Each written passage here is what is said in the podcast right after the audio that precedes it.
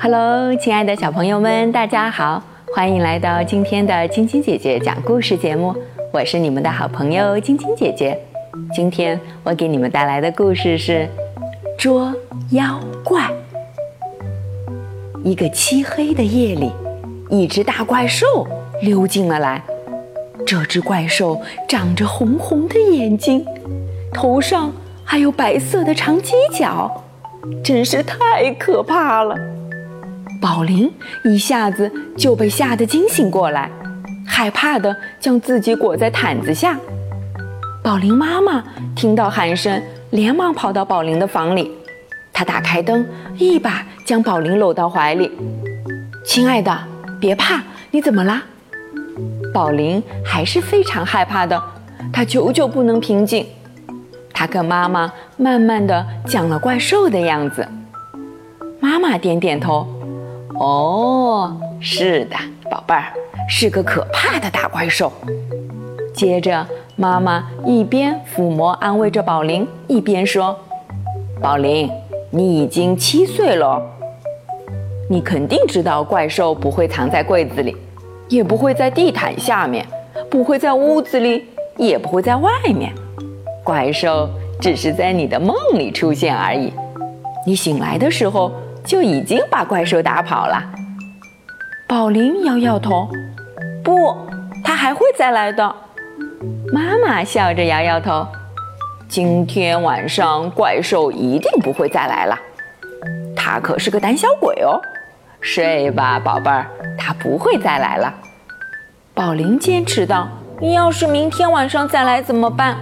明天我们就做个抓怪兽的工具，抓住它吧。”好的，宝林，睡吧，宝贝儿，怪兽不会再来了。妈妈一直安慰他，没办法，宝林只有躺下睡下。可是他还是很担心怪兽会再来。就这样，在不安和担心中，他慢慢的睡着了。没想到，真的跟妈妈说的一样，怪兽这天晚上没有再来。第二天早上吃早饭的时候，宝林吃着妈妈专门给他买的巧克力面包，真是太棒了。妈妈坐在一旁说：“我们今天做一个抓怪兽的工具吧。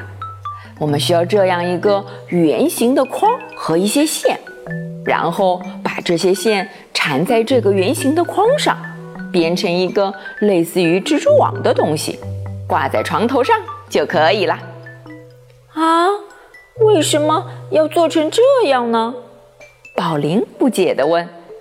妈妈笑着说：“如果怪兽跑到你的梦里，这些线就会缠住它的脚，就像苍蝇被粘在蜘蛛网上一样，它就无法动弹了。”宝林觉得这个办法似乎不是很管用，所以他还是在家里翻来找去。想找到一些线和圆形框，但是最后他只找到了一个戒指和三根羊毛。妈妈摇摇头，太小了，这些可连小怪兽都抓不到哦。是哦，等等，我有办法了。宝林想了想，只见宝林跑到花园里，钻进放杂物的屋子里，没一会儿他就出来了。手里拿着网球拍，哦，真是太棒了耶！这个圆框非常结实，绳子也绑得很紧，还有一个手柄，这样一定能把怪兽捉住的。没错，宝林高兴地点了点头。过了一会儿，宝林想了想，又说道：“还是把这个工具也放到你房间里吧。”这样的话，怪兽就不会溜到你的梦里了。妈妈笑了起来。宝林，我已经是大人了，我可不怕怪兽。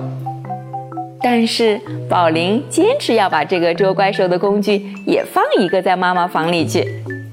最后，妈妈只有同意了。